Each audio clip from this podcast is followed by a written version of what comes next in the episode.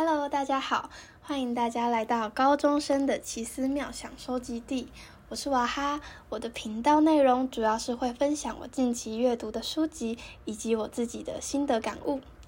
上一次呢，我分享了我是如何利用好懂秒懂的商业获利思维课这本书在生活中做出改变的，也分享了一些重点章节。这次我想来和大家聊聊很多人应该都很有兴趣的话题，也就是加薪。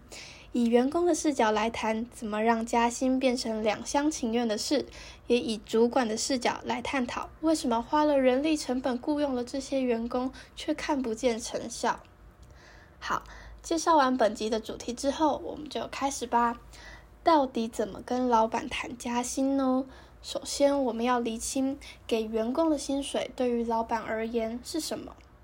作者提到，薪水本质上对于老板来说就是成本，是费用。他之所以愿意花这些钱，是因为他认为这个钱能够帮他去赚更多的钱，为他带来效益。而这个效益肯定要大于他所支付的成本，也就是给员工的薪资，这样才会有利润，对他来说才划得来嘛。所以给付薪资给员工，员工为老板工作，本身就是一种买卖，而加薪就是要求调整价格的另一桩买卖。既然是买卖，就要卖的人开出的价格让买的人觉得很实惠，觉得有效益，才容易成交。书中作者提供了两个让加薪更有建设性的方法。第一个是效益评估，也就是要建立工作创造价值收益的思维模式。什么是工作创造价值收益呢？大家在学生时代都会以分数跟排名来衡量学习成果，而这本身就是一种工作创造价值的思维。因为我们努力读书、努力工作，然后以最终的分数跟排名来衡量我们之前努力的成效。但是在很多人踏入职场以后，反而没有办法以这种方式来陈述自己的工作效益。作者说，大家只着重于自己做了哪些事情，却没有说自己完成了哪些成就。作者提到，这个情况可以完全的显现在履历表上。很多人写履历表的时候，都会很清楚的说他之前做了什么职位，或者是哪些事情。但是对于他在项目中扮演什么样的角色，做了什么样的贡献，还有自我评估创造了多少的收益，他都闭口不提。重点不是做过什么样的职位，老板真正想知道的是你在这个职位上做出什么样的成绩。所以，所以对于员工自身的价值，老板希望看到的是数字化的陈述。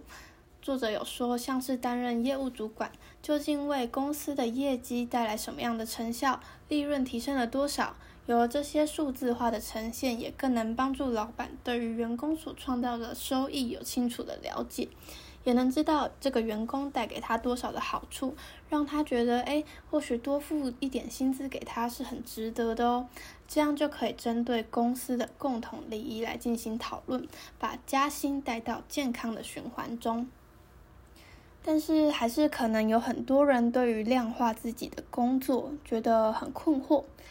因此作者提出了一个自己落实多年的方式给大家参考。帮助老板跟员工客观的去判断薪资是否需要做调整。作者建议大家可以不断更新自己的履历表，就算你是在职的状态，你还是可以不断的更新，然后去面试，看看外面的公司愿意给付给这位员工多少的薪资。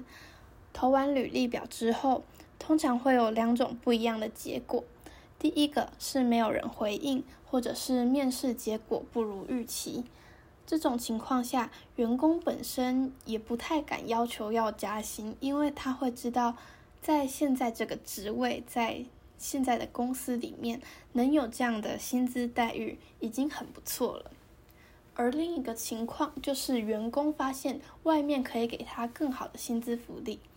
在这种情形下，主管就要去衡量公司是否有能力提供那样的薪资福利。如果没有办法，就让员工凭自己的意愿选择去留。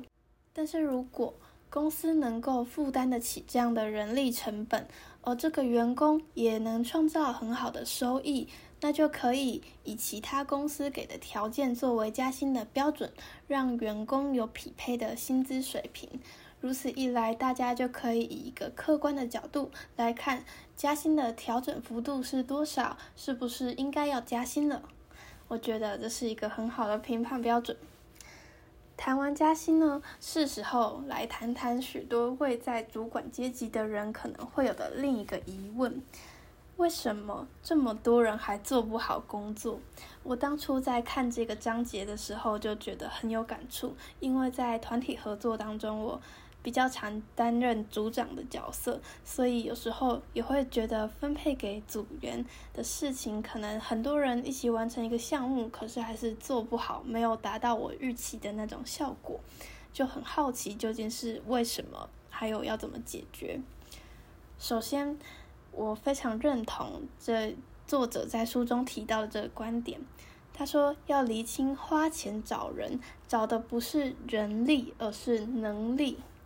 如果平均用五万元的薪资请三个财务主管，后来因为这三个人做不好而辞退他们，找了另一个新的财务主管，要求他一个人要做好之前三个人的工作，但是却也是给他五六万的薪资，